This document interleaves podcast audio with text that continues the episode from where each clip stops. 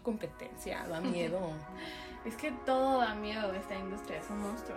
Aquí es cuando nos damos cuenta que somos todo lo contrario. es una buena combinación. Lo es. Y todo mundo, otra vez, todo mundo se viste, todo mundo se necesita poner ropa. Hola, yo soy Shanti del Ángel. Y yo, Ana Cristina Mention. Y esto no es moda. Bienvenidos a un nuevo episodio de Esto no es moda. Hoy estamos, como la vez pasada, grabando desde nuestras casitas en esta nueva modalidad a larga distancia. Y pues nada, ¿cómo estás, Mention? Hola, Shanti. Súper bien. O sea, cansada, pero bien. Hubo mucho trabajo esta semana y la que sigue, pero pues bien sintiendo extraño hablando con, o sea, el hablar contigo, pero por medio de la compu. Se me hace un poquito extraño todavía, a pesar de que ya llevamos así, pues, ya vamos para los nueve meses, ¿no? De estar como encerrados. La verdad es que sí llevamos la mayoría del año encerradísimo y pues al parecer vamos a seguir así hasta hasta terminar, ¿no? Y lo que sigue, ¿no? O sea, yo creo que sí, entrando esta cuarentena va a durar todavía mínimo, así como mínimo, lo que es el siguiente año. Yo creo, ¿verdad? Yo que no soy experta en pandemias, vaya. Tú que no eres el doctor Gatel. No soy López Gatel. No, sí, y luego también hay, hay como otra problemática de que hay gente que abiertamente está diciendo que no va a, a tomar, a, a, ponerse esta vacuna.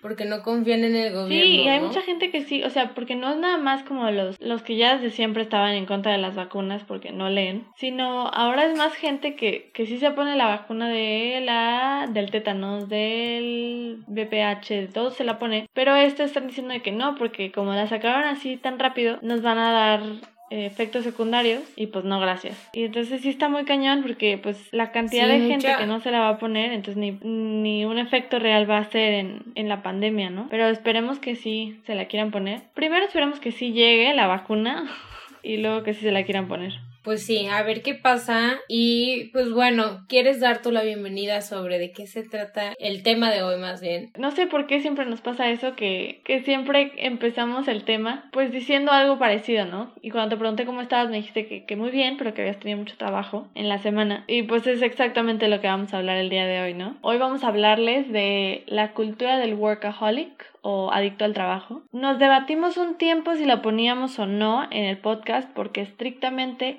no tiene que ver específicamente con la industria de la moda, pero pues como cualquier industria, como cualquier parte de la sociedad productiva, tiene que ver con la adicción al trabajo. Bueno, ¿a qué nos referimos con adicción al trabajo? Esta ímpetu, estas ganas de siempre estar ocupados, de siempre estar a las prisas, de siempre es que tengo muchas cosas que hacer, ¿no? Y, y, hoy vamos a hablar de cómo eso, pues se va ligando tanto a nuestra validación personal como a pues, la industria de la que estamos hablando, ¿no? Que es la moda. Nos parece a las dos un tema súper interesante porque se da mucho más ahorita que estamos terminando nuestra carrera y tratando de empezar un futuro profesional. Se da mucho y es muy fácil caer en eso. Y pues, pregunta básica, ¿no? ¿Qué es la adicción al trabajo o el ser workaholic. Y pues está muy explícito, es prolongar las horas que, le dedicas a tu trabajo, el establecerlo como prioridad y pues muchos lo llaman la enfermedad del siglo XXI. Ha sido algo que se ha desarrollado recientemente, no es algo que se vivía siglos anteriores. Eh, justo antes de empezar estaba leyendo como un... es creo que es un ensayo de opinión definitivo y pues la, la marca como la patología psicosocial del siglo XXI, ¿no? Y te habla un poquito como de qué es lo que está pasando, ¿no? Una patología también que creo que es importante es algo que se va desarrollando, no es algo con lo que se nace, sino con lo que es como un cambio. O sea, si ustedes se fijan, cuando empezó fue a principios de siglo, no había tantos freelancers, no había esta cultura de soy mi propio jefe y aún así se puede hacer adicto al trabajo. Y, y es un poco contradictorio que si el trabajo es algo que nos cansa,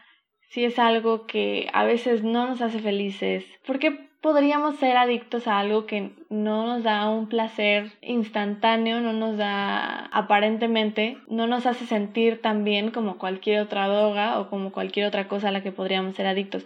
¿Por qué podríamos ser adictos al trabajo? Entre más ocupados estamos, entre más cosas tenemos que hacer y sobre todo en esta última etapa del siglo, más valiosos nos sentimos y más como poderosos, ¿no? ¿No has notado eso, Mention? O sea, que, que entre una persona diga más, tengo muchas cosas que hacer y entre más ocupada esté, entonces las personas a su alrededor es como, ay, es que hace muchas cosas. ¿Por qué anunciamos estas cosas como si fueran logros, como si el simple hecho de hacer una cosa más fuera tan importante como que las cosas anteriores que ya estabas haciendo estén bien hechas? O sea, y es algo que a mí me complica mucho. ¿Por, qué pensamos en nuestro día llenísimo como en un día bien hecho? Creo que mucho también viene como de la cultura que hemos tenido. Vamos súper, súper rápido, ¿no? Este, todo el tiempo, el contenido que recibimos es como súper delimitado al mismo tiempo que es directo. Y es por esto mismo, nos hemos enamorado, yo creo que, no de nuestros trabajos, ¿no? Sino de lo que representa estar ocupado. Creo que ahorita que mencionabas a los freelancers,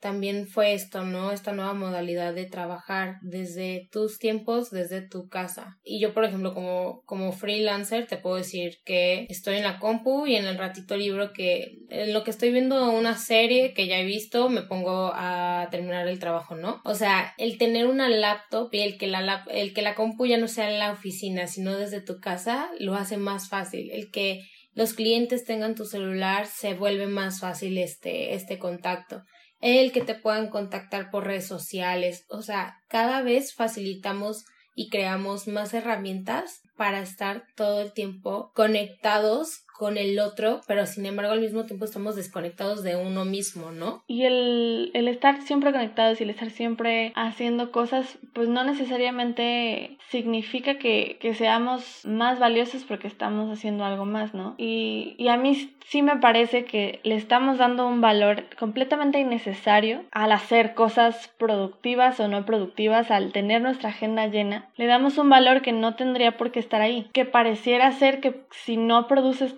y si tu día no es tan lleno, entonces no mereces la misma que las personas que no tienen un solo segundo de descanso. Y, no sé en qué momento se nos fue como tergiversando esta idea de el tener descanso es para las personas que, que son flojas o el, tener descansos es para las personas que no van a lograr algo en su vida. No sé en qué momento se nos fue como castigando el descanso de las personas. No sé en qué momento lo fuimos como satanizando. ¿Sabes qué? Yo creo que mucho, este, por ejemplo, de mi percepción a lo que es ser una persona pues completa en, en, el ámbito social, eh, personal y también laboral. Yo me acuerdo que desde que tengo así como uso de razón, pues veo muchas películas, yo soy muy muy fan del cine y por ejemplo, todas las coming of age este movies, que son estas películas en donde te relatan, donde el personaje principal generalmente es un adolescente y está buscando su mundo en el eh, su lugar en el mundo, ¿no? Y yo me acuerdo que muchas de estas eran el el típico estereotipo de un chavito, chavita que quiere aplicar para Harvard o una UC o X, X escuela de mucho renombre y siempre la constante era que eran estos alumnos súper excelentes, ¿no? O sea, eran como superhumanos. Tenían todos los extracurriculars que tenían que tener para entrar, ¿no?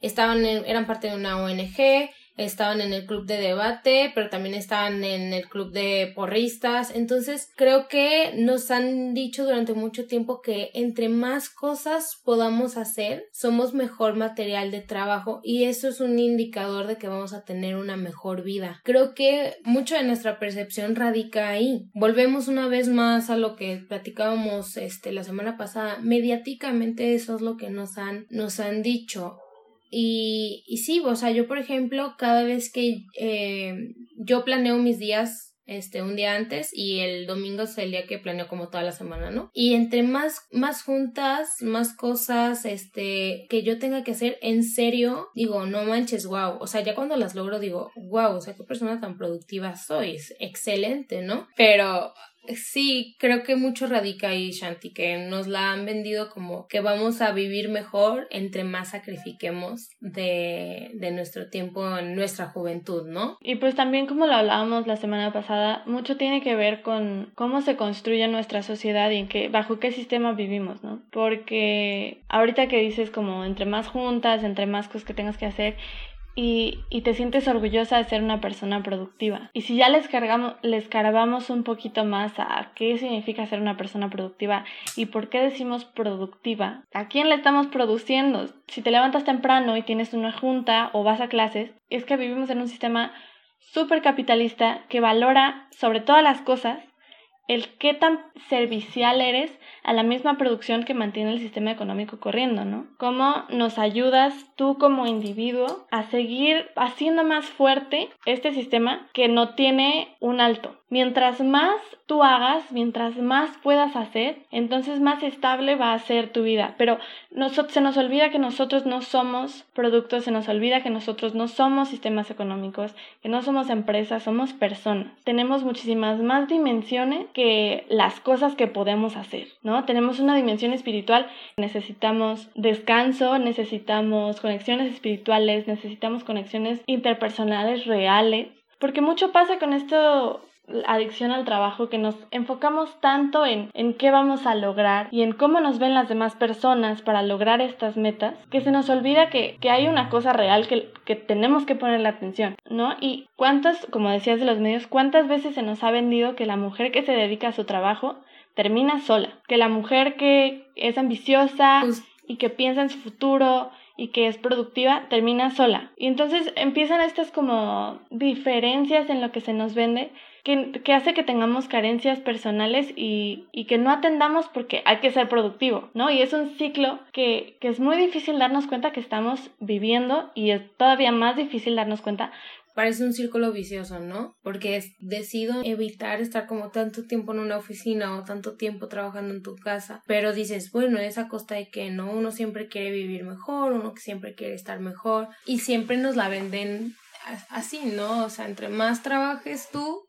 mejor va a ser. Y me encantan, por ejemplo, estas historias súper de Hollywood que te dicen, güey, le tienes que bajar dos rayitas al ritmo que traes porque si no, te vas a perder de todo lo maravilloso que está pasando alrededor de tu vida. Pero al final de cuentas, te venden este estilo de vida súper fabuloso que, no sé, tienen las Kardashian, ¿no? Es como contradictorio todo el tiempo porque te dicen, conecta, este, expresa, aprende a estar presente pero lo que en realidad te están enseñando es a estar todo el tiempo este terminando una cosa y empezando otra. Y creo que se vuelve muy muy complicado porque son estándares irreales de lo que uno tiene que lograr a la larga. Hay semanas en las que no sé por ejemplo finales que estás a full de actividades y todavía quieres ir a la reunión porque es cumpleaños de la amiga y, y vas. Y, y pareciera que no sabemos hasta dónde parar con tal de recibir un valor inmediato, ¿no? Ya sea algo monetario o una felicitación personal y espero que, que podamos un día darnos el momento de respirar y en serio analizar cuáles son nuestras prioridades, o sea, seguir ganando, ganando, ganando o mejor tener, o sea, ganar, este, pensar, eh, tener esta paz que en serio creo que necesitamos hoy más que nunca. O sea, y creo que con esta pandemia nos hemos dado cuenta que, que realmente por mucho que produzcas y por muy ocupado que estés, pues en esencia seguimos siendo los mismos, el que trabaja mucho y el que no. Y, y me parece que es súper esencial el dejar de ver los límites como una debilidad. El ponernos límites no quiere decir que estamos siendo condescendientes con nosotros mismos o que estamos siendo débiles. El ponernos límites significa una sabiduría súper necesaria y una sabiduría que no mucha gente tiene el de decir, ¿sabes qué? Hasta aquí, porque hasta aquí es donde puedo hacer las cosas bien, hasta aquí es donde puedo a todo lo que estoy haciendo ponerle toda mi atención, ponerle todo mi esfuerzo. Hay algo que pasa mucho que sentimos el como el permiso de decir, ay, es que no pude hacerlo porque estaba muy ocupada y como si él estaba muy ocupada, pues ya te excusa para no hacer las cosas al 100, como si el tener más ocupaciones fuera incluso más importante que el cumplir tus objetivos de manera correcta. Y el decir, no, pues es que tenemos que sacrificar nuestra manera de ser o nuestro descanso, nuestras relaciones interpersonales porque todo salga bien a pesar de que no escuchamos nuestros límites, es algo sumamente tóxico, la verdad. Y es algo que, vuelvo a lo mismo, en la pandemia nos dimos cuenta que no puede seguir así. es algo sumamente importante y, y no podemos como sobreponer el, ay, tengo muchas cosas que hacer y estoy súper ocupada con la esencia de lo que realmente somos que ahí debe de estar siempre. Y sabes que justo ahorita que deseas de esto de, de que uno necesita este, no sé, hacer ejercicio, comer bien, pasa que a nivel moda y a nivel, este, redes sociales nos la venden súper diferente, ¿no? Nos la venden que hay gente que puede hacer todo esto y le sobra tiempo. Entonces, otra vez, ¿no? Se vuelve contradictorio. Necesitamos descansar, pero esta gente te dice que ellos tienen chance de descansar, comer súper bien, hacer ejercicio, ganar la millonada y vestirse increíble. En esta época de, de la moda y de los medios en la moda, se nos vende eso, se nos vende a todas las celebridades, pues yo les digo celebridades slash, porque es bailarina slash actriz slash diseñadora, slash fotógrafa, slash activista. Y todo eso hago. Y aparte, como bien y duermo bien. y salgo con mis amigos y todo el mundo me ama porque soy buena persona. Y tú estás en tu casa viendo el Instagram de fulanita persona y no, ni siquiera tienen que ser celebridades. O sea, estás viendo el Instagram de fulanita persona y dices, no inventes, es que cómo le hace. O sea, yo estoy yo la veo y, y siempre está como bien, pero aparte siempre está súper ocupada y hace todas estas cosas increíbles que, que pone en sus redes sociales y a mí no me da tiempo ni para hacer la tarea. ¿Cómo le hace? ¿No? Y estamos muy acostumbrados a ver como estas superhumanos en redes sociales y les creemos, les creemos perfectamente que hacen todo. Son, son lo que yo llamo personas eh, mágicas, no básicas, pero mágicas. Creo que está, está muy cañón. Parece que mi día tiene 24 horas y el día de ellas tiene unas 36 horas. O sea, y sí, ahorita como dices, slash esto y esto y aquello. Hacen todo. Como mujeres nos, nos enseñan que se va a sacrificar, pero al mismo tiempo nos dicen que es necesario sacrificarlo. Y seguimos todos haciendo más poderosa esta visión de quien hace todo es más valioso. No nos debería de impresionar tanto, en mi opinión, que las influencers puedan hacer todo esto. Creo que es muy importante entender que esta cultura del workaholic se está convirtiendo también en una cultura con, con las redes sociales que ya son una cultura a base de mentiras. Se está convirtiendo en una mentira súper dañina, en una mentira que, que nos hace creer que nosotros deberíamos de estar pudiendo hacer eso, que nos hace creer que nosotros somos los únicos que no tenemos tiempo de hacer todas esas cosas maravillosas y de explotar nuestro potencial y entonces nos hace sentir miserables, ansiosos, la realidad es que está siendo causada por estos sentimientos de que a nuestros 22, 23 años sentimos que ya se nos fue el mundo, que ya vamos tarde porque fulanita de tal en la cuenta perengana de Instagram ya sacó su línea de ropa. O porque fulanito de tal tiene una colaboración con tan marca súper importante. Y entonces vemos el resultado de estas colaboraciones y vemos en Twitter gente que dice que exagera lo que hace, que exagera los problemas, que exagera todo lo que vive para que se vea más llamativo. Y nosotros seguimos comiendo de esa historia que nos ponen que no necesariamente es real y seguimos como elevando estas narrativas que no nos sirven de nada. Sí, por ejemplo, ahorita que dices que le ponemos este nombre, ¿no? De ansiedad. Yo, por ejemplo, hace poquitos así tuve una super crisis porque yo le dije, estaba platicando con mi mamá y le dije, mamá, es, que me siento constantemente en desventaja porque fulanita de tal ya hizo esto, fulanito de tal está haciendo esto. Y sí, y le dije, y yo siento que no estoy logrando nada a mis 23. Y, y luego dije, no manches, 23 todavía no me gradué de la licenciatura, todavía me quedan muchísimos años, todavía me quedan muchísimas cosas que aprender. O sea, de esto yo caí en cuenta hace, o sea, lo, más bien lo analicé hace como, después de dos semanas de este diálogo que tuve con mi mamá. Y dije, bueno, o sea, poco a poquito se van haciendo las cosas. O sea, si tú te fijas en la gente a la que sigues, amigos que sigues, ¿cuántas veces te das cuenta que la historia que ponen en Instagram o el tweet que escriben es muy diferente a lo que te cuentan a ti y a lo que pasa en la vida real? O sea, muchas de estas historias están exageradísimas por razón de contenido, por razón de que así nos hemos acostumbrado a que las redes sociales funcionan, pero no quiere decir que es lo que esté bien y no quiere decir que, y no, tampoco quiere decir que ahora nos tengamos que todos a sincerar completamente en redes sociales y que tengamos que poner todos nuestros sufrimientos. No, pero simplemente es aceptar que qué es lo que somos, aceptar qué podemos hacer y qué no.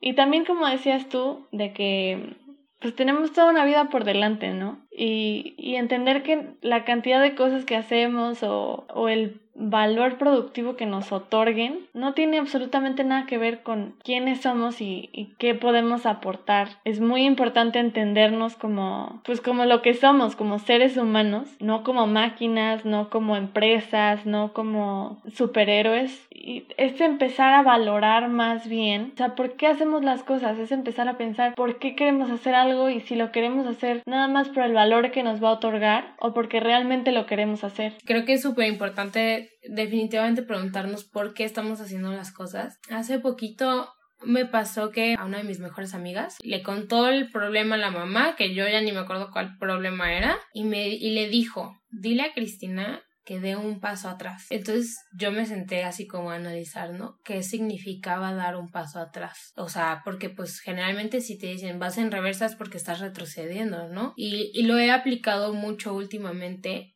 y he dado un paso atrás porque la distancia te da perspectiva y creo que es momento para dar un paso atrás y, y ver, ¿no? O sea, ver todo lo que está sucediendo, ver lo que llevo avanzado también y que no pasa nada si por un momento agarramos perspectiva desde donde estamos. Ya nos pusimos muy, muy idealistas, pero es la realidad, o sea, creo que en esta cuarentena nos damos cuenta que es lo más importante, ¿no? Ser sinceros con nuestra esencia y ser honestos con nosotros mismos a, dónde estamos yendo y, y no en términos productivos de a dónde quiero llegar, cuáles son mis metas, dónde quiero estar, sino es entender en dónde estamos parados como personas y a dónde queremos ir como personas. En parte para hacer la industria de la moda un, un, poco más vivible y un poco más digerible y darnos esa chance de decir por aquí no va, por aquí no va y pues nos vamos a regresar y no pasa nada. Sí, o sea, siempre nos ponemos utópicas, una disculpa, pero sí, o sea, eh, y, y lo digo yo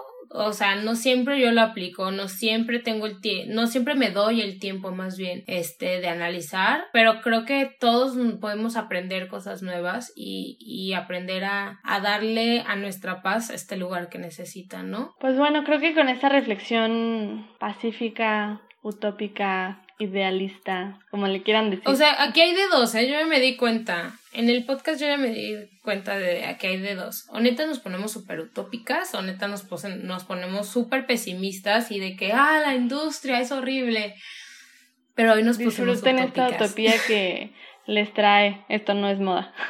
y pues como siempre creo que sí, con esto ya concluimos. Muchísimas gracias por escucharnos. Este a mí y a Shanti hacemos esto con mucho, mucho amor, literal por amor al arte. Y pues no olviden seguirnos en redes sociales. En Instagram nos pueden encontrar como arroba esto no es moda punto mx y en Twitter nos pueden encontrar como esto no es moda guion bajo mx. Ahí estamos para platicar, para que nos den el follow, para que ahí hagamos un poquito de comunidad. Y pues nada, los esperamos la próxima semana para el siguiente capítulo de Esto no es moda. Bye. Bye. Muchas gracias.